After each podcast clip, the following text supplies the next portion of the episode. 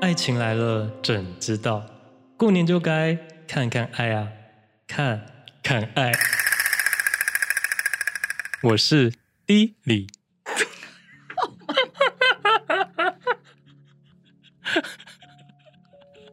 哦，换我换我，我不认识我对面的人是谁。我是 F 小姐。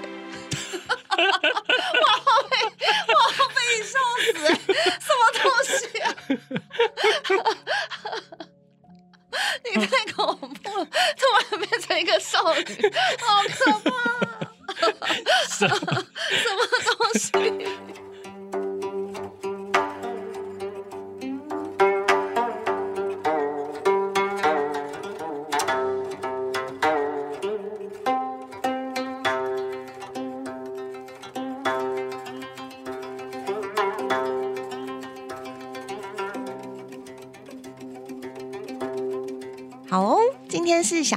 大家应该已经放假了吧.就是迫不及待的假期来临了。大家过年要干嘛呢？只有七天，只有七天，就是没有要出出门玩的人，应该都是预备要在家里追剧的吧？哦，oh. 没有吗？有啦，还是你有要出门玩？我要出门，不知道哦，对对对，对。你又要出门，爸爸，我开玩笑的啦，我要笑死，好会害人哦，好可怕。好。对，所以我们就想说呢，好像可以来就是推荐一下过年大家可以追剧的清单，因为就是这阵子又看了好多好多我啦，嗯、我又看了好多剧跟那个。综艺节目啊，有的没的，反正就是想说，我们就一人来推荐个五部。嗯哼，对，因为最近又刚好又看到几部，我个人觉得就是真的很想推荐，或我蛮感动的。嗯，对，然后我想要先让你推荐第一部。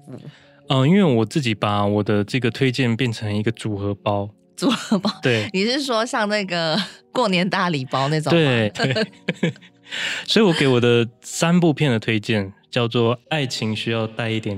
激情之组合包，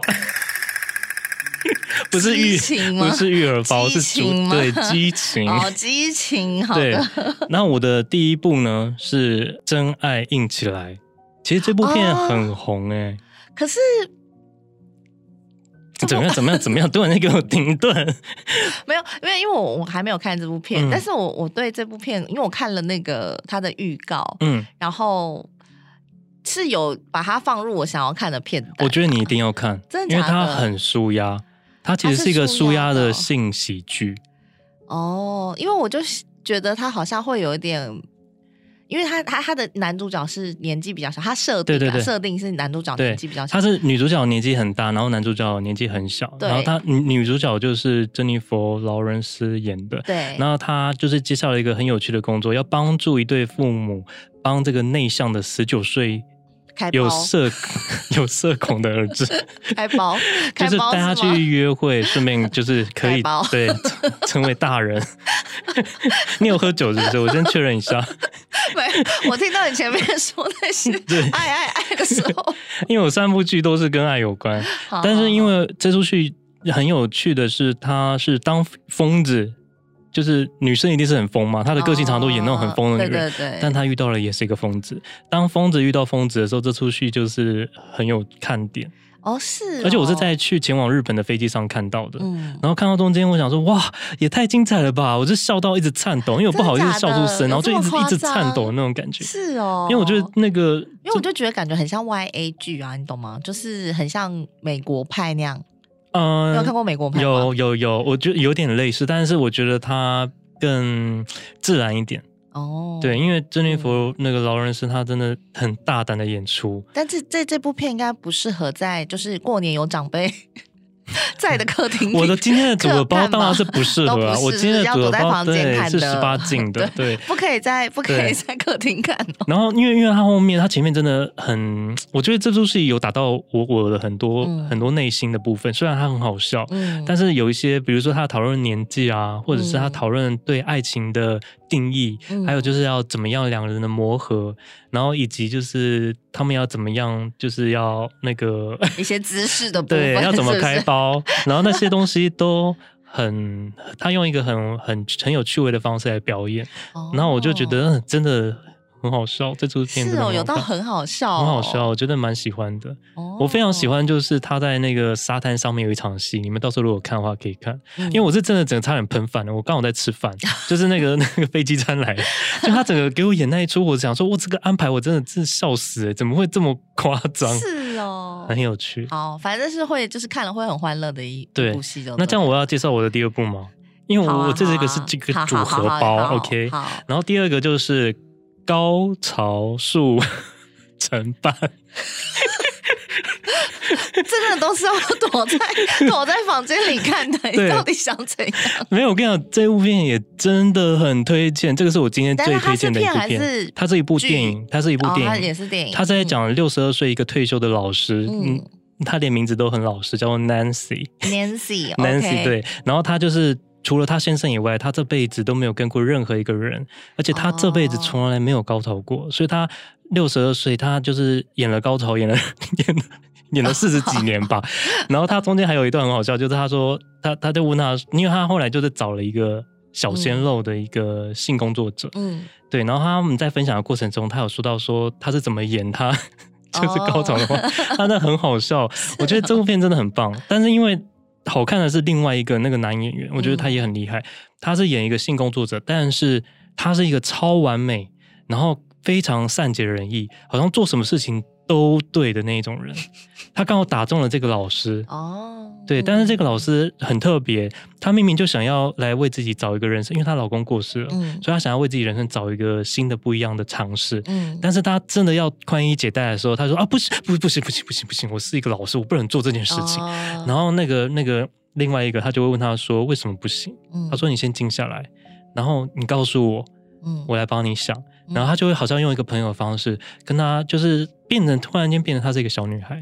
哦，对，就是你吗？Excuse me，Excuse me，Hello，爸爸他真的在开玩笑哎，小女孩的部分。然后这个男生叫做 Leo，然后他这真的是充满自信的人。然后我觉得整出戏就是靠这个男生跟 Nancy 两个人的过程，在那个饭店的房间。就可以让你觉得这部戏非常的轻松愉快，而且它是有深度的。嗯，对，因为因为。哎，我很想讲它的深度。反正就是他虽然在找寻怎么样让自己高潮，但是他最后找到的点非常非常的好，嗯，就是不是我们想象中的那样。他给他一个很棒的 诠释，什么点？什么点你可以想清楚吗？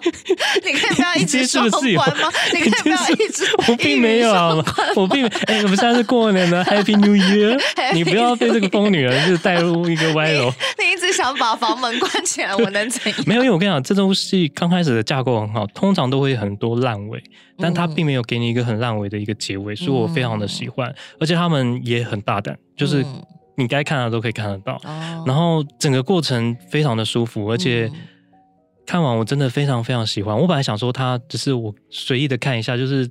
就是怎么讲，好像笑笑的这样子，对对对对，没有看完真的很感动哎、欸。哦，所以是一个有有有暖有一个启发性的一个、嗯、一个概念，嗯、因为男主角跟女主角在这戏中的那个都很重要，分量都很重要，所以我觉得推荐大家。嗯、所以它等于是有点类似改变女主角保守的。某一些观念的没有，并没有，他应该是说他他讲的有一些深度的地方，我我就破一个题好了。嗯，譬如说女主角就会很好奇说，哎，这个性工作者他既然这么完美，那他现实生活中是个怎么样的人？嗯，他就一直在追寻他现实生活中是怎么样的个性的男生。嗯，那他会想要私下认识他，嗯，也可以出去喝喝咖啡或什么的，嗯，甚至他想要去找他的真名。嗯，对，但是这些事情全部都是这个超完美男生的。底线哦，都不可以触碰。但是为什么不行？嗯、他中间已经坦荡荡的告诉他要怎么样过好他的人生，给他什么样的完美建议。但他为什么自己的底线没办法被放，就是被突破？这、嗯、中间有一些讨论点，然后再回到他们床上的性爱，哦、他不忘就会告诉你这部片的重点，再把它拉回来，嗯、就一一直讨论出去，再把它拉回来，讨论出去再拉回来。嗯很很高级，这部片真的很高级，讲不出其他的是高级就好，对对对，是高级，这是我的别的东西，对，这是我的第二部片，我真的要被你笑死。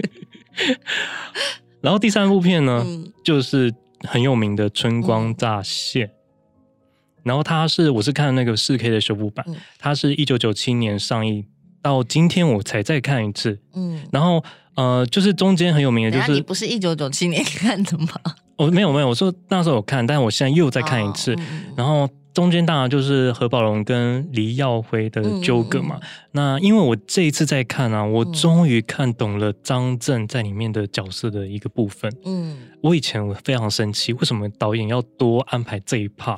完全就是多余的，就是他在两个人的爱情纠葛，突然间给我跑出一个莫名其妙的一个小伙子。嗯然后我不知道他卡在中间到底是什么意思，嗯，可是我直到今天在看，我终于懂导演要表达的意思，嗯、所以我我我我非常非常的喜欢呢，嗯，因为原本觉得的缺憾，现在多年后再看懂了这个概念，嗯，对，你有分享懂的部分吗？没有，你觉得会破题？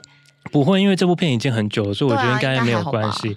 我觉得就是，嗯、呃，应该是说小张有在剧中有说，一个人可以假装开心，但是声音就是装不了。嗯，仔细一听就知道了。嗯嗯，这我觉得这很重要。然后，其实导演就是要告诉你，有些爱，嗯，其实说穿了，它就只是一个依赖而已。嗯嗯嗯，对。那那小张在里面代表的，后来他真的去追寻他，那他这个过程，嗯。对，这 怎么样？你为什么 没有突然间有一种激动的感觉？激动，激动。对，因为有些爱情真的就是你骗不了自己的。嗯嗯。你就是在纠结两个人中间的时候，你其实就是会想着某个人。嗯。可是另外一个人，他到底是不是你的爱呢？你其实也不能说不爱，但是那些真的就是你只是依赖感的存在而已。嗯嗯嗯。所以我后来在看这一部的时候，我就充分的感受到这个点。然后再来就是它里面有很多的拍摄镜头跟一些。一些色调感，嗯，就是现在在看，就是很像，还有他自己很标准的那种 MV 慢动作的那种穿插，嗯嗯。嗯、还有音乐，我整个现在在看都觉得非常的不过时，而且非常非常的经典，而且很精彩，就是很多的画面怎么可以切的这么好看？嗯、然后在这个过程中，因为它这个是色彩的修复，嗯，它将原本的一些蓝色调性的画面转成了黑白，嗯。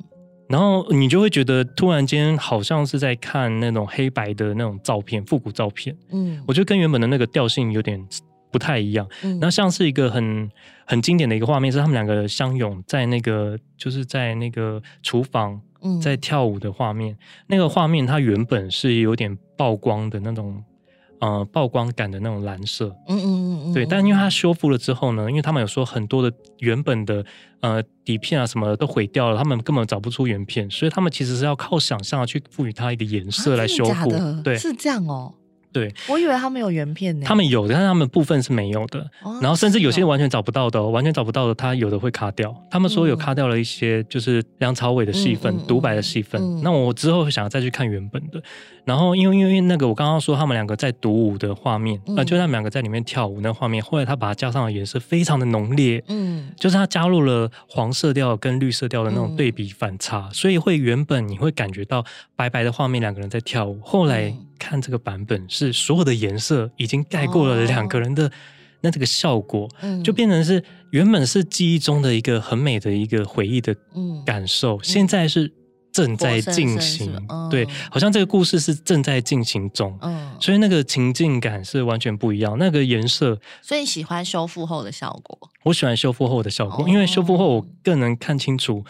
他们所有的情绪，因为因为他们都会变得比较细致嘛，四 K，所以很多的情绪那种小细节你看得很清楚，哦，会觉得梁朝伟真的演的好好哦，梁朝伟真的演得很好。然后王家，但你不会觉得他原，但但当然我们现在是回想过去我们看的那个旧片啊，对，你不会觉觉得旧片的那个质感，就是因为它就是没有那么清晰嘛，对，然后。有一些曝光啊，或就是杂点啊，那种感觉，就是比较对不一样的气氛。对对对对，但但我跟我跟你讲，它不一样，它有保留到那一种呃杂点，然后或者是比较不清晰的那个部分，它是有保留的。嗯、可是它有些色彩的争艳，它不是真的很争艳的，嗯、但是它有把它用成一个比较艺术感的争艳效果，哦、画面就真的很黄很绿，然后好像有一种法国的那种，好像那个艾美丽。的异想世界的那种效果，哦、那种很浓烈感，你会觉得色彩变成这一部片很重要的一个引导、嗯、引导性，会让你更加深对这部片，甚至对这些人的情感面有一个不一样的感觉。哦，是哦。然后王家卫就说，他想要邀请观众跟他一起从头再来过，因为电影已经不是从头的那部电影了，嗯、然后我们也不是从前的那个人了。嗯，对，我觉得真的很棒哎。嗯，我哎、欸，但是它的这个四，嗯、呃，你说四 K 版嘛？对，修复四 K 版，它应该还没有上在串流。呃，上上串流啦，我是在串流上面看，哦、但他之前已经，他之前已经上映在电影院。对对对，我以为你在电影院。我那时候 miss 掉了，没有看。哦，所以他现在在串流上是在 Netflix 吗？还是？呃，我是在那个 Catch Play 看到的。哦，OK OK。对，然后我就非常推荐大家可以再去看一下，因为。我原本是想说，这以前看过了，应该不用再看了。就是应该大概可以知道，嗯、我在看的时候发现，哇，真的是一直一直不断的涌上来很多想法，跟以前完全不一样。嗯嗯、甚至你对里面的，像我以前看的时候，的确是有点讨厌那个张国荣的角色，哦、就是他在反反复复的，他真的很烦。你会觉得好像生命中都有遇过这样子的人，有没有？哦，我懂，我懂，对不对？就是遇过这种讨厌鬼。可是你这次再看，会发现看清楚他的眼神，哦、他在耍讨厌的时候，他的眼神做的很细腻，嗯、他可能会有一些。看了他那个梁朝伟一眼的那个眼神是有留住的，是有被他抓到。嗯、你会觉得哦，原来他他是要跟他说很多话的啦。你会看清楚他们的对白，其实他们没有在讲话，哦、可是你会很清楚的抓到他们的情绪，嗯嗯、这个张力很过瘾。所以我觉得大家可以在过年的时候好好的感受一下我的。三步的 激情三部就是组合包，爱情需要带一点激情之。组合包是组合包，之只能躲在房间看组合包。对，没错，而且要之要十八岁以上，千万不要在客厅打开哦。阿妈会问你这是几类错？对，我在飞机没有在飞机上的时候，他有些画面我直接快转了，因为我怕人家有在看一遍，又是再度是这种感觉，我觉得很尴尬。旁边的人离我很近，知道吗？他真的有在看我的荧幕，我想说哦，可以快转十秒，十秒再快转，怎么还在啊？就快转，一直快转。最好机上是有 A 片可以选，没有，就是我刚刚说的那个啊，我刚刚说那个真爱印起来，他们一定知道你在看电影，可 是很尴尬啊。会想说你会有 A 片频道，然后先生还要来送餐，说：“哎，那个，请问一下，是你点的素食餐点吗？那你是在看裸体的这位是要吃素食餐点吗？”没错，真的会被你笑死。好了，好，对，因为你你就是有之前有跟我讲说你有想很。就是因为你看完之后，你就有说你超推这一部嘛，嗯、然后没错，因为我以前也有看，然后我的确就是从《春光乍泄》认识王家卫的，嗯，然后我是从那时候就很喜欢王家卫，然后包括他后面什么《重庆森林》啊什么的，嗯、所以就是他一路的好几部电影我都有看，嗯，《重庆森林》应该是先了，重重庆森林应该是先吧，我有点忘记了、哦、，OK，反正他的一路的，但我《重庆森林》好像也是去电影院看的耶，我已经。毕竟你年纪是吗？重庆 什么？你少在那，我有点忘了。还是他重庆森林也有重新上映过？这我就不不不确定，因为我我原本也以为《花样年华》是在《春光乍泄》之前，但是好像是在之后。之后之后，《花样年华》很后面。但我的记忆点是他在之前。他怎么可能？对，因为我也很喜欢《花样年华》，你也很喜欢《花样年华》，很喜欢，超级喜欢，比《春光乍泄》更喜欢。这么夸张？真的。嗯，我是也觉得《花样年华》也不错，但我好像就是他在王家卫的电影里面，在我就是我心中排名没有那么前面。哦，OK，对，我好像还是觉得《春光乍泄》最有代表性，经典，对对对，经典，然后再来是《重庆森林》，然后所以你要推荐的是他的，结果都不是这几部，对，搞笑，对，因为你就讲王家卫，然后我刚好就是前阵子也在那个 Net，哎，不是 Netflix，应该我应该是在。Disney Plus，嗯，看的，嗯，就是一代宗师，宗师，一代宗师。然后，因为这部片很精彩，当初也是去电影院看，然后，嗯，然后我要讲一下，就是那个。前面的那个，因为他当初在拍这部片，不是就是说他拍了十年吗？对，你记得这件事吗？我记得。但他就说他筹筹备了十年，然后就说找梁朝伟，然后还有宋慧乔，嗯、然后他们什么拍了好几年都自己都不知道自己在演什么。对对对，很多演员跟他合作都是这样说。对，然后就说我们也不知道在拍什么，嗯、然后就是就就这样，然后一直断断续续的拍了十年这样，然后后来终于上映，嗯、然后但他在它上映，它是二零一三年上映的，嗯，然后在它上映之前，其实那个甄子丹的《叶问》就已经横扫整个华语电影圈，嗯、你记得吗？我记得。你有你有去看叶问吗？有，我也很喜欢。你也很喜欢，我也很喜欢，因为他是打斗了，跟王家卫的喜欢是不同的。哦，我懂，我懂。一个是艺术性，对。然后因为那时候就是叶问第一集，就甄子丹的那个叶问第一集上了之后，然后就整个横扫，然后甄子丹不就大大红大紫。然后那时候我跟 A 先生去有也有去电影院看，然后看完之后他就是觉得哇，真的很好看，他觉得很好看，然后就以功夫。武打类型电影来说，他觉得《叶问》算是拍的蛮好看，就娱乐性很高，然后武打的场面也都很好看，嗯，然后也有故事性这样子。虽然可能它不算是你，你不会把它比喻成是什么人中呃人生中的一定要看的电影，对对对，但它就是很精彩的呈现出打斗的武打的感觉。那时候就是先看完了这个，然后后来就是王大卫就说他的那个《一代宗师》要即将要上映，然后他。A 先生那时候超级不看好，哦、他就说：“怎么可能？就是叶问就已经摆在前面了，怎么可能突破他？”就我们两个一起去看之后，他整个就下巴 就掉下来，真的很精彩。我也是去电影院看，我觉得真的很精彩。对，而且我觉得那个精彩程度是，就是我不知道，因为大家有很多人看过这部片吗？因为我觉得其实应该是吗？我觉得很多很我我周遭蛮少人看过《一代宗师》的，怎么可能？因为可能就是好，那真的要趁这个过年好好再去把它追起来。对，因为我觉得，呃，要怎么讲啊？就是叶问啊，或者就是甄子丹的叶问，或者是以前过去的拍的所有的功夫武侠片啊，我觉得他们都是在描绘一个功夫武侠世界里面的某一段故事。嗯，对。可是王家卫的一代宗师是把，他是把那个高度拉到很高很高很高很高，然后是在讲这整个。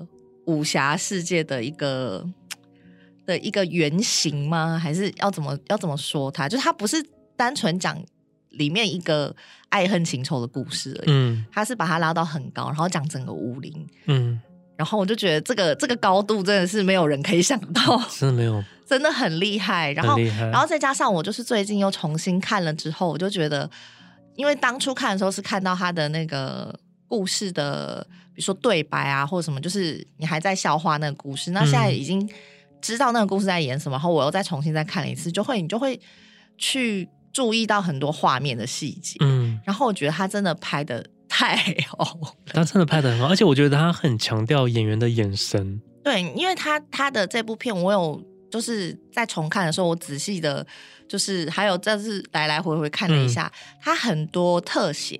嗯，他用很多特写，然后他的特写是可能会卡到演员的头部的上半部，就是他特写到非常特写，嗯、然后以及他在拍一些动作戏的时候，他的特写是会特写到，比如说帽子的帽檐呐、啊，嗯，然后比如说脚的那个脚步啊，你知道我原本很怕他很像那个英雄。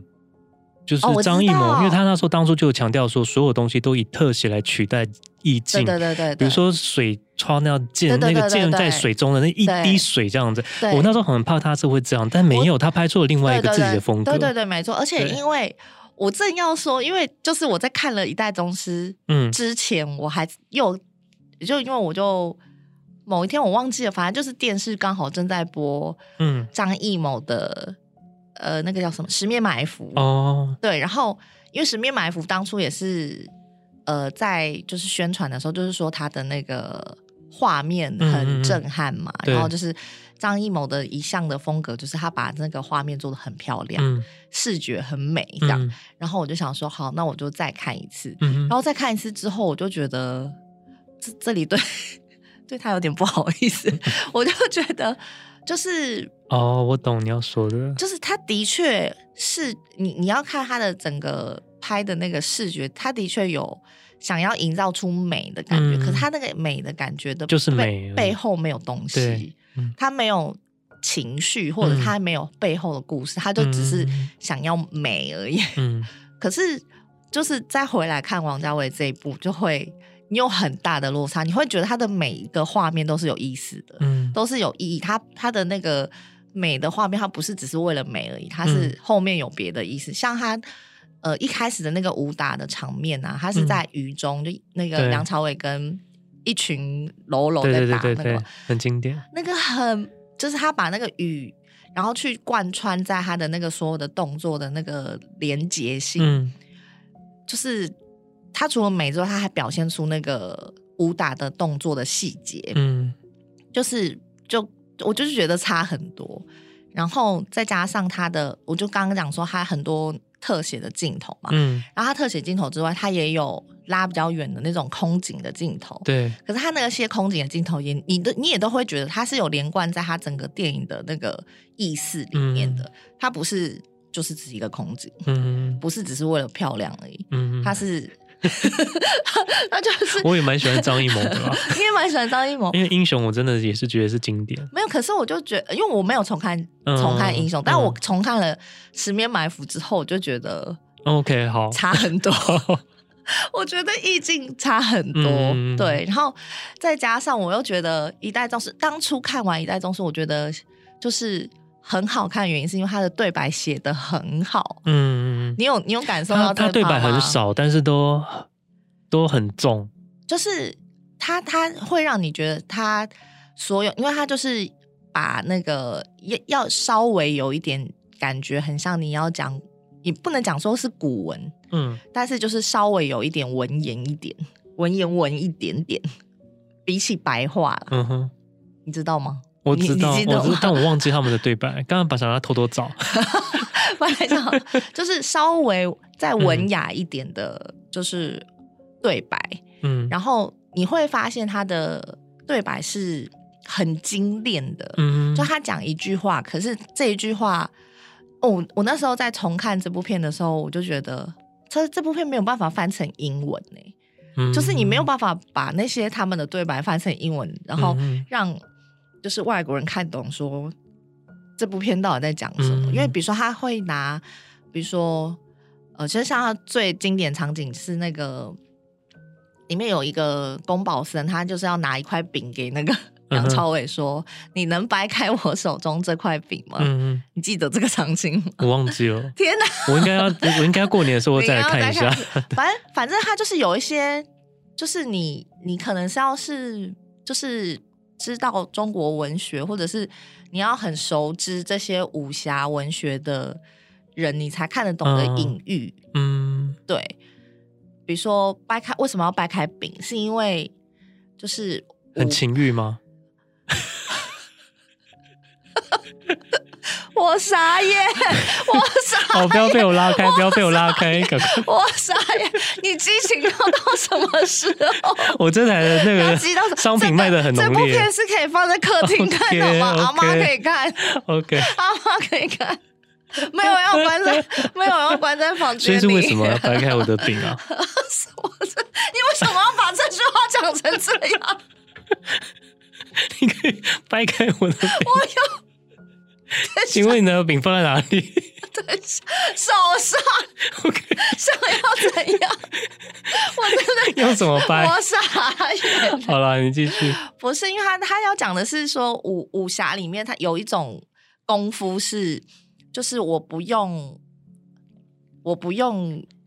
呃，有点像太极一样，借力使力，嗯、然后我不用真的对你施力，嗯、因为他就是讲说有一个功夫是有一个人，他就他讲什么杨露禅吗？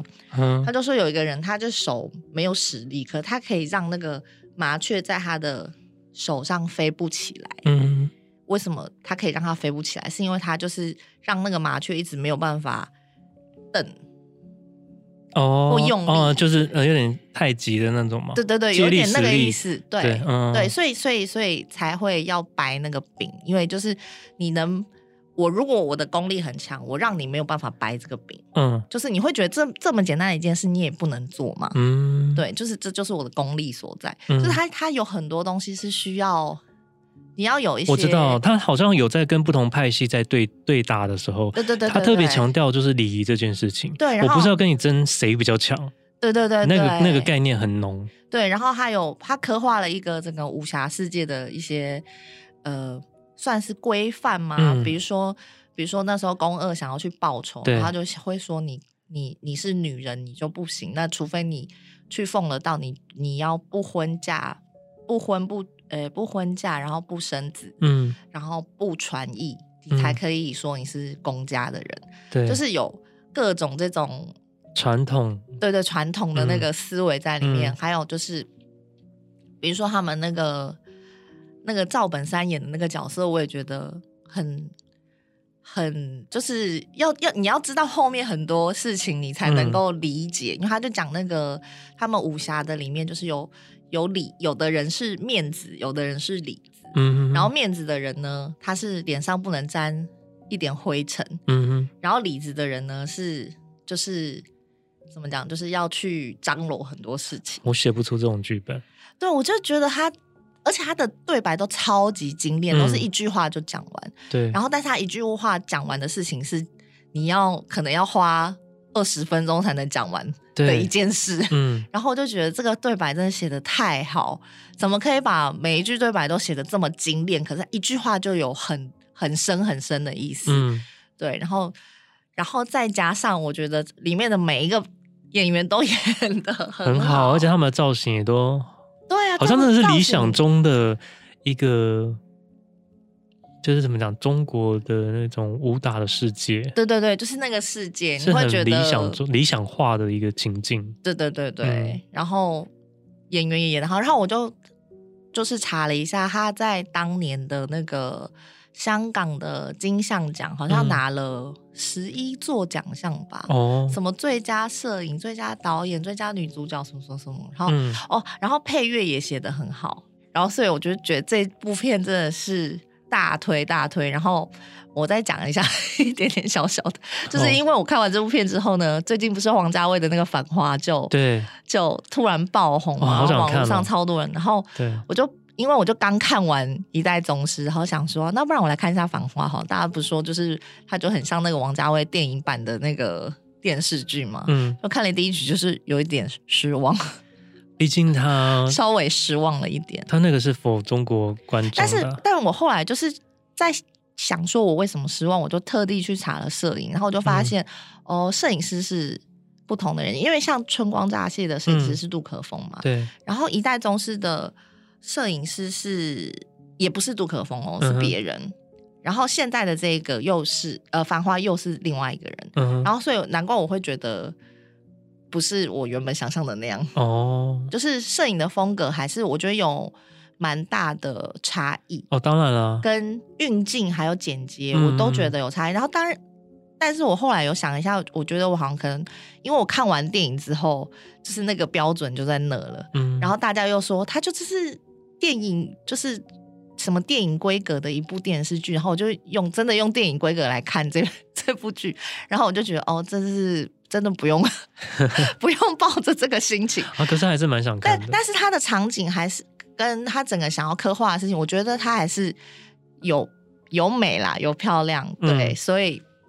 还是值得看，我还是会继续把它看下去，因为很多人说后面的剧情对很精彩。对，对，后面好像不对，因为它总共好像有三十集。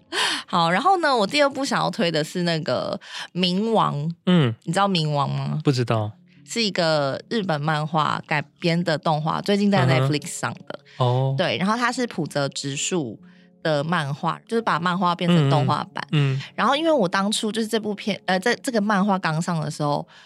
呃，应该不能说刚上，就是它刚完结的时候，我有去租来看，嗯，然后那时候超级喜欢这部漫画，就是我我记得我喜欢它，但我其实有点忘记它中间的过程在演什么，嗯、然后所以他动画版之后呢，我就把它打开来看，然后还是觉得很好看的，然后因为它是呃普泽直，我不知道你对日本的漫画 你不熟，嗯，反正呢它是用，那你知道手冢治虫？我知道，对，然后它是用手冢治虫的。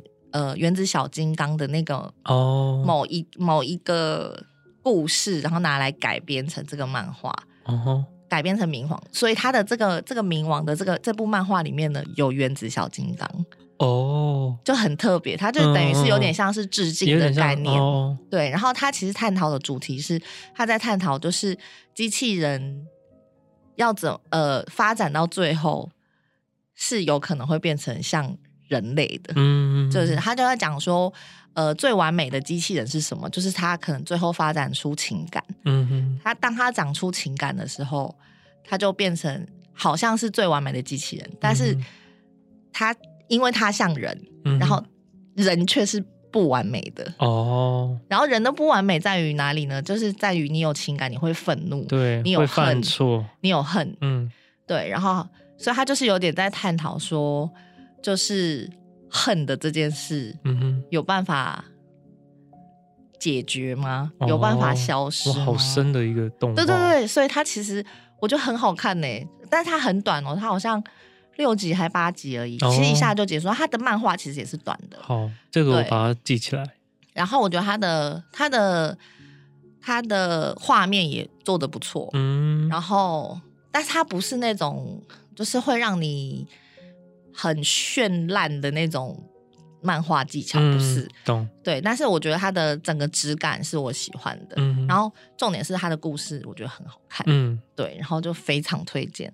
然后第三部呢是《洛基》，嗯，你有看《洛基》吗？没有。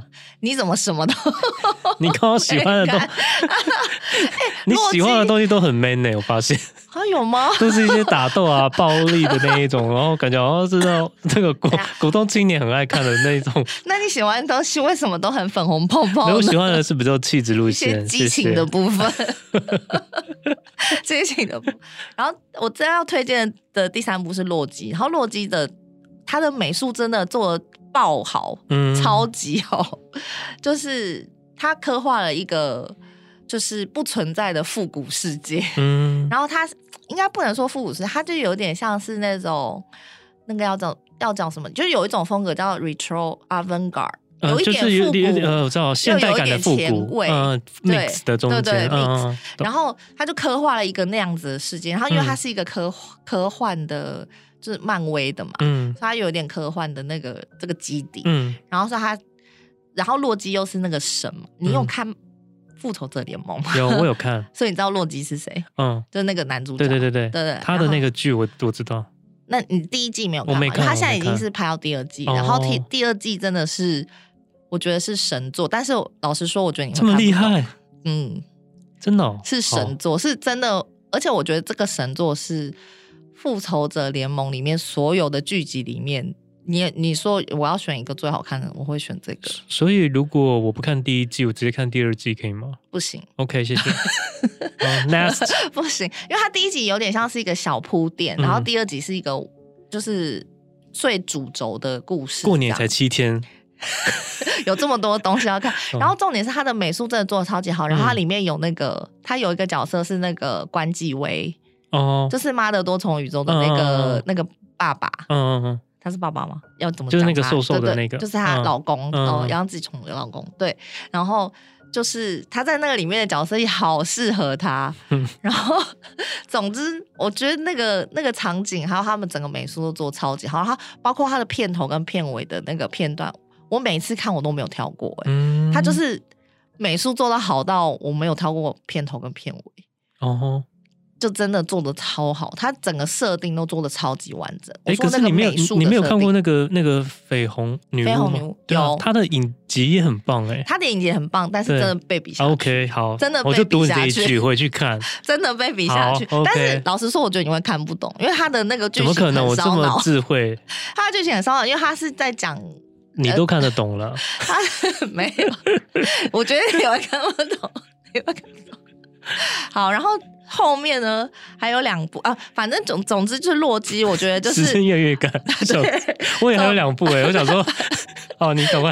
总之洛基呢，我就是觉得，如果你是很喜欢动头脑的，你才能看。那、嗯、不然不然的话，你就你你就不要刻意想要去看懂那个剧情，你可以看他的感受他的美术，美术他的美术真的是做的极好，好，真的是极好，好就要他自己是可以拿那个。世界大奖的这种好，OK，对，然后另外两部呢，是我想要那个推《死期将至》哦，对，好多人在推，因为对，然后因为那部我觉得其实它的剧情没有到非常的让人意外，嗯，对，然后。也不算是非常新颖，可是我觉得我看到最后，虽然我大概知道它的剧情走向想要往哪走，嗯、但是我看到最后，我还是有被感动到。懂，嗯，这种戏真的很会抓住。对对对，然后我就觉得还是，我觉得现代人还是需要看一下这个戏，因为有的时候我们自己在痛苦之中会有一点就是走不出来。可是你看了这个戏之后，你会比较愿意觉得啊，其实我好像可以快乐也是一天，痛苦也是一天，然后我可以不用把我的专注力都只放在痛苦上。嗯，对对，所以我就觉得这个现代人还是很需要这个。对，然后最后一步是《王冠》。嗯。王冠，我知道，大家就是有朋友在推，可是我真的前面第一季真的很难，时间过了过了太久了。但我觉得王冠真的是需要要忍耐一段时间呢。不只是忍耐，因为他其实他因为他就是英国拍的剧，然后英国拍的剧就是冷冷的，然后他们也是走一个戏戏剧很精炼的对。的状态，就是他的对白也是你你你如果要比那种就是很多那种嗯。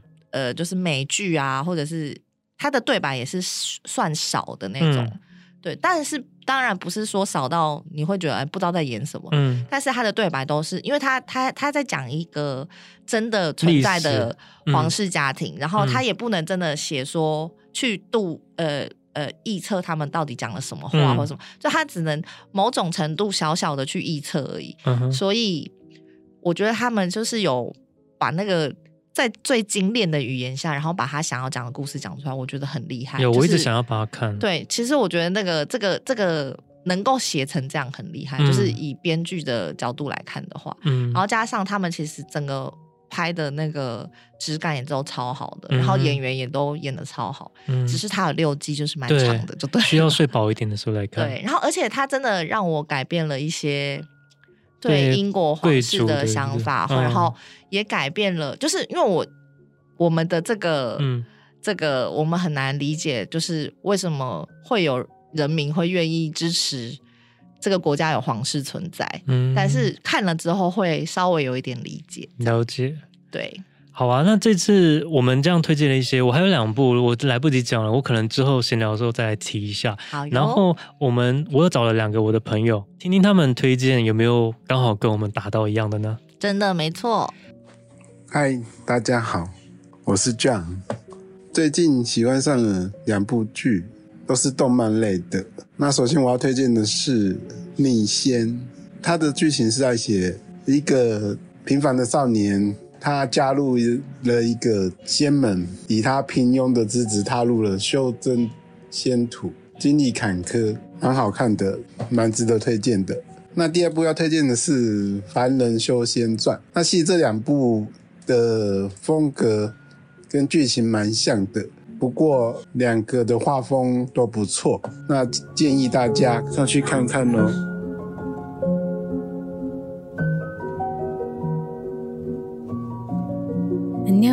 今天要推荐两部韩剧给大家。第一部是《死期将至》，这部剧的男主角是徐仁国。由于他之前演的那一部《死神》实在是不怎么样，所以一开始我有点兴趣缺缺。但是在脸书广告的推荐下，我又入坑了。结果一看就停不下来。这部甚至被推崇应该列为教材，因为让想自杀的人看这部剧的话，也许可以想起来什么才是最重要的事。然后这部剧有意思的部分就在于。为自杀而死的男主角必须为他的愚蠢行为付出代价，然后这些代价就是他必须死了又死，但每一次的死亡都让他经历不同的人生。可是看到最后就会明白，原来这些人生都是有关联的。蝴蝶效应掀起的涟漪影响是非常大的。然后在这么多段人生里，最精彩的就是变态艺术家遇上变态心理变态杀人魔了。看两大帅哥同台飙戏，真的很过瘾啊！只是画面真的蛮血腥就是了。再来要推荐的是《闪亮的西瓜》这一部韩剧，我很喜欢，所以也推荐给正在学吉他的 d。因为这一部的男主角也很喜欢弹吉他，也因为吉他让他有了一趟时光旅行，让他遇见年轻时候的爸爸，也意外发现爸爸年轻的时候也在玩 band 诶。这时候也发现爸爸年轻的时候是没有残疾的。然后这边我就不说残疾是什么了，等大家去看剧就知道喽。所以这也让他极力的想要保护爸爸，不想要让意外发生。然后他也在那个年代遇见他的真命天女，女主角也跟他有着类似的遭遇。那男主角在帮助爸爸的时候，也一方面在寻找年轻时候的妈妈。当他发现爸爸一开始不喜欢妈妈的时候，他就一直在制造机会，想要撮合他们在一起，因为他怕未来的他不会出生啊。其实头先看这部剧的剧名的时候，真的不知道葫芦里在卖什么药，看了才知道原来是跟乐队的名称有关。很喜欢他们说的 “FIFA la vida”，人生万岁，也将这句话送给大家，一定要看这部哦，超好看的。